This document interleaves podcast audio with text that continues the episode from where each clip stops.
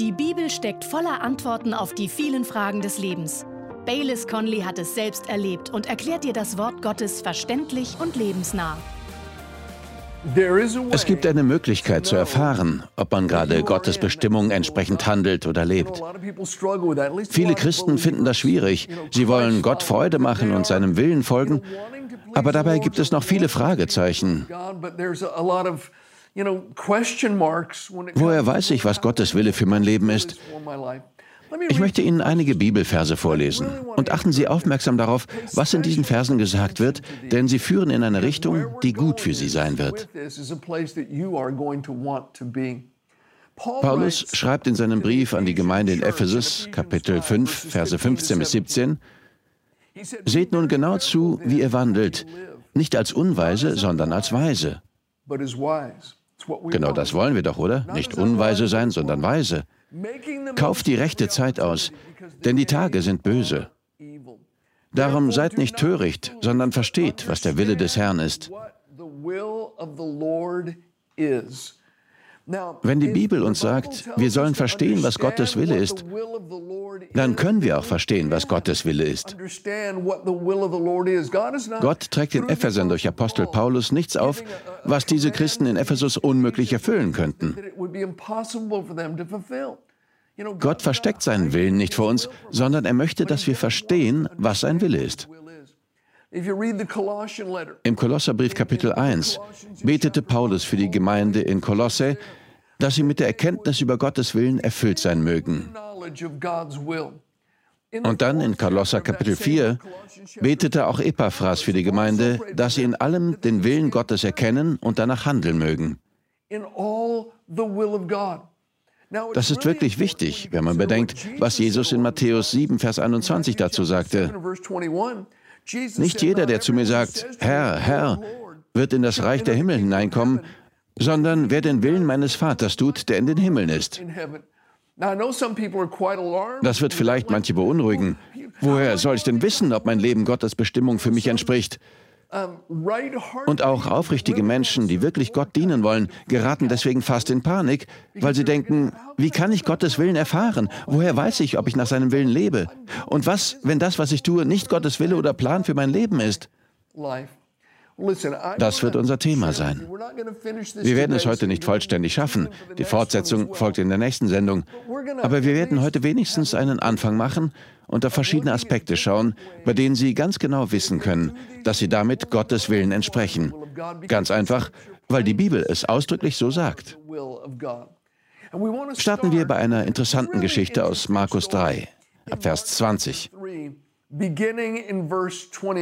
Ich lese Vers 20 und 21. Dort heißt es, und er kommt in ein Haus, und wieder kommt die Volksmenge zusammen, sodass sie nicht einmal Brot essen konnten. Und als seine Angehörigen es hörten, gingen sie los, um ihn zu greifen, denn sie sagten, er ist von Sinnen. Sehr interessant. Seine Familie hatte gehört, dass er sozusagen seinen Körper vernachlässigte.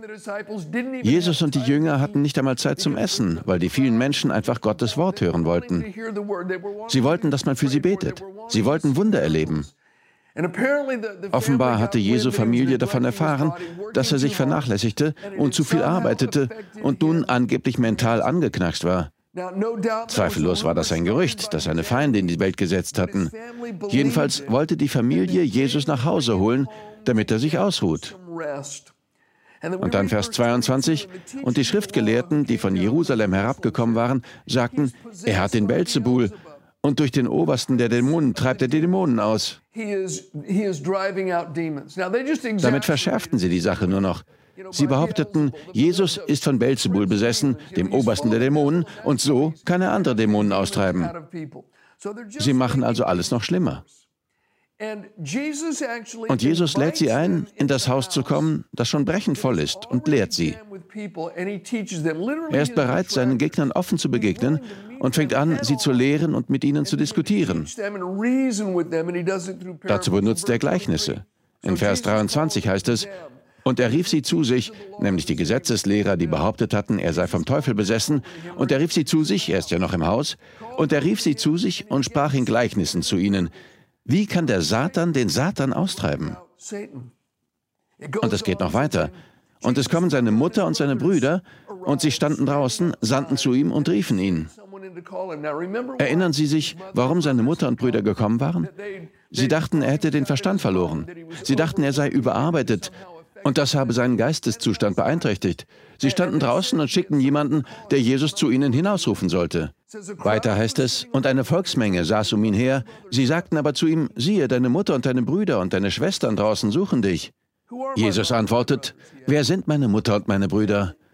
Und er blickte umher auf die um ihn im Kreise sitzenden und spricht, siehe, meine Mutter und meine Brüder. Wer den Willen Gottes tut, der ist mein Bruder und meine Schwester und meine Mutter. Was für eine Aussage. Die eigene Mutter und leiblichen Brüder von Jesus standen draußen, aber er schaute diejenigen an, die um ihn herum saßen. Stellen Sie sich das einmal vor. Das Haus war brechend voll mit Menschen, die hören wollten, wie Jesus lehrt. Und er schaute sie an und sagte, hier sind meine Mutter und Brüder. Menschen, die Gottes Willen tun, sind für mich Mutter und Brüder und Schwestern.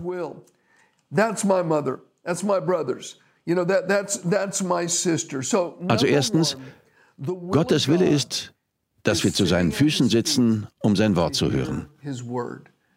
Jesus deutete an, dass diese vielen Menschen geistlich hungrig waren. Abgesehen von seinen Gegnern, die wollten ihn nur anklagen oder ihm eine Falle stellen. Doch die meisten Anwesenden waren da, um ihn lehren zu hören. Jesus sagte, dass sie den Willen Gottes tun. Für uns bedeutet das, betend und ohne Ablenkung Zeit in Gottes Wort zu verbringen.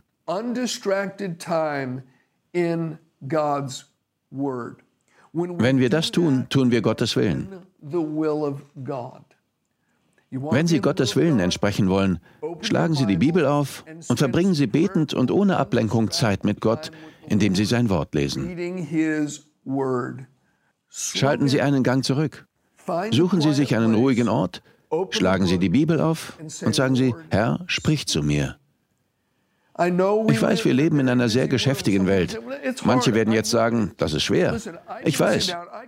Ich kann mich auch hinsetzen, den Computer anschalten und die Weltnachrichten lesen, ganz einfach.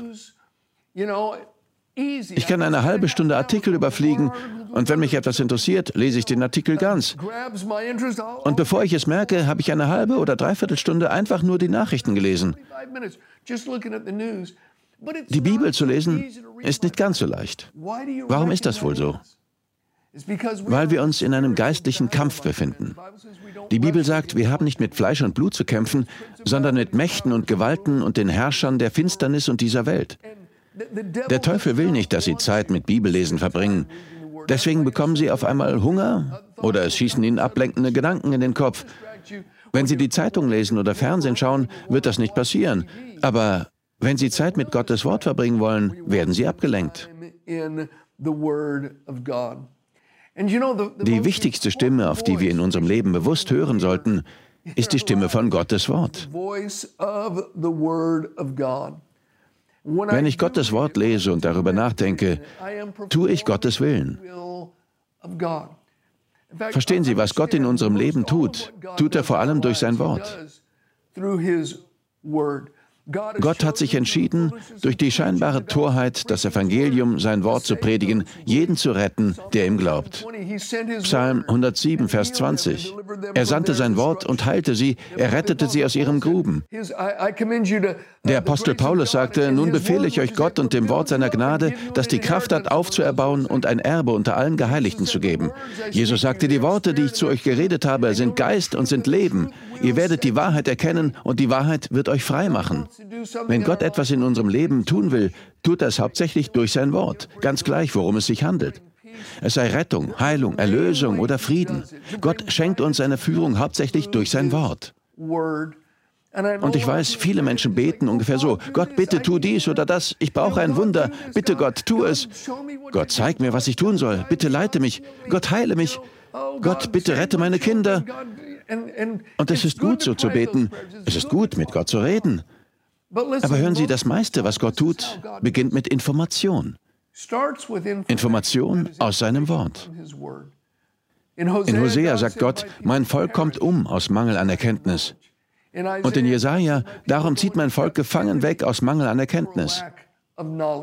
Sie haben keine Erkenntnis, weil sie keine Kenntnis haben, nämlich Kenntnis von Gottes Wort. Wir müssen uns Zeit fürs Bibellesen nehmen.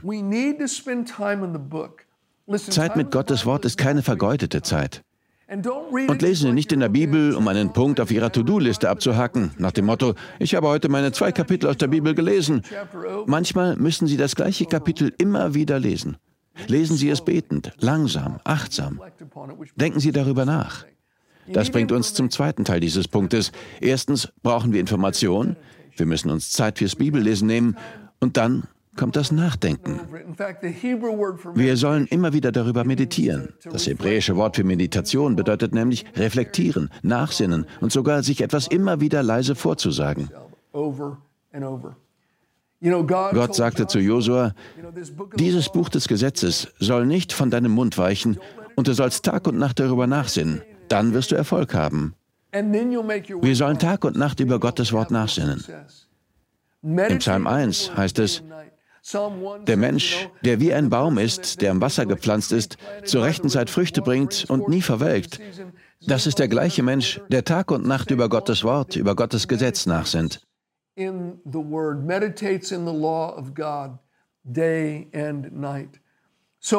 Wenn ich Gottes Wort lese, lese ich es langsam. Vielleicht ist es ein Kapitel wie Matthäus 6. Dann lese ich es immer wieder durch. Wenn mir etwas auffällt, lese ich das noch einmal. Vielleicht sage ich mir einen Vers daraus immer wieder vor. Vielleicht fällt mir auch nur ein einziges Wort auf. Dann lese ich das ein paar Mal. Ich denke ein wenig darüber nach. Ich nehme mir Zeit und lese es noch einmal. Ich wende es in Gedanken hin und her. Ich sage es mir laut vor. Das ist die biblische Kunst der Meditation. Und jeder Christ hat das nötig, denn Information und Meditation bringen Erkenntnis. Anders ausgedrückt, Gottes Wort geht uns im Herzen auf. Es wird plötzlich real für uns. Gott fängt an, durch sein Wort zu uns zu reden. Und sobald man diese Erkenntnis hat, kommt die Aktion. Was einem plötzlich greifbar klar geworden ist, setzt man in die Tat um. Und nach der Aktion kommt die Manifestation. Und das ist Gottes Aufgabe. Glaube heißt nicht, einfach auf etwas hinzuhandeln, das nicht real für uns ist. Glaube bedeutet, auf ein Versprechen hinzuhandeln, auf die Wahrheit von Gottes Wort hin, wenn es in unserem Herzen gezündet und uns erleuchtet hat. Information, Meditation, Erkenntnis, Aktion und dann Manifestation. Gott lässt es Wirklichkeit werden. Und das ist Gottes Weg für jeden glaubenden Menschen, auch für Sie. Vielleicht sagt jetzt jemand, das kostet aber Zeit. Stimmt. Es gibt keine Abkürzungen. Aber wissen Sie was? Wenn Sie das tun, und damit sind wir wieder bei unserem Thema, dann folgen Sie Gottes Willen. Jesus sagte von den Menschen, die um ihn herum saßen und seinem Wort zuhörten, dass sie Gottes Willen tun.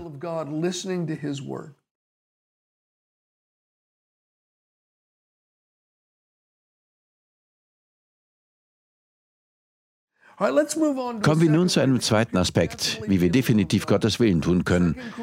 Ich möchte Ihnen 2. Korinther 8, Verse 1 bis 5 vorlesen.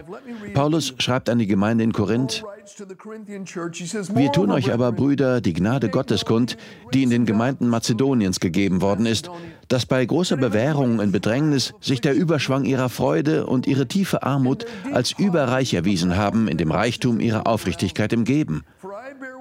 Denn nach Vermögen, ich bezeuge es, und über Vermögen waren sie aus eigenem Antrieb willig und baten uns mit vielem Zureden um die Gnade und die Beteiligung am Dienst für die Heiligen. Und nicht nur so, wie wir hofften, sondern sie gaben sich selbst zuerst dem Herrn und dann uns durch Gottes Willen.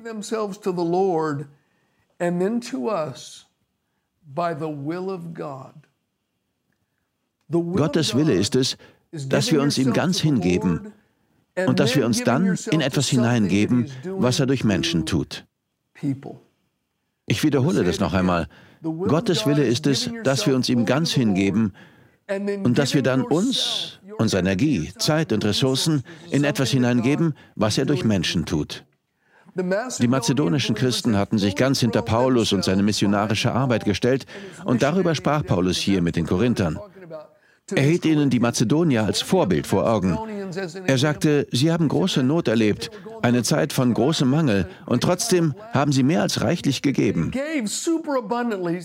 Das war eine Überraschung. Sie taten es aus freien Stücken und sie gaben über ein vernünftiges Maß hinaus. Aber vor allem konnten sie es nur tun, weil sie sich zuerst ganz Gott hingegeben hatten und dann durch Gottes Willen an die anderen. Die mazedonischen Christen und Paulus hatten sie für Jesus gewonnen.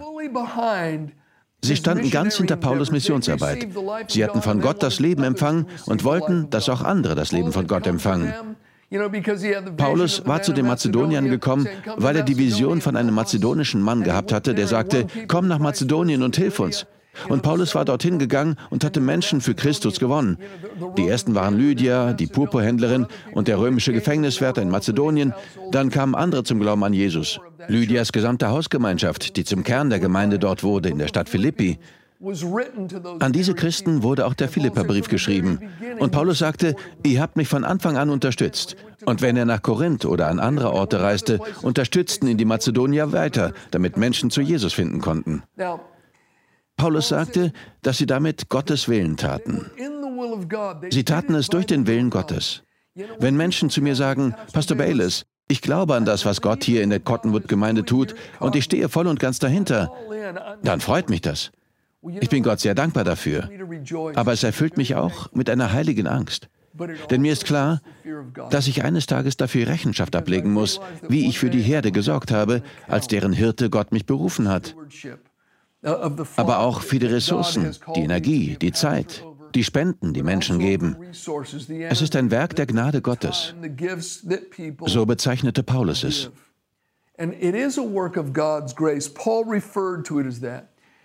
Sobald das Herz hingegeben ist, kommt das Geben ganz natürlich dazu. Dann schreibt Paulus weiter in 2. Korinther 8, Verse 6 und 7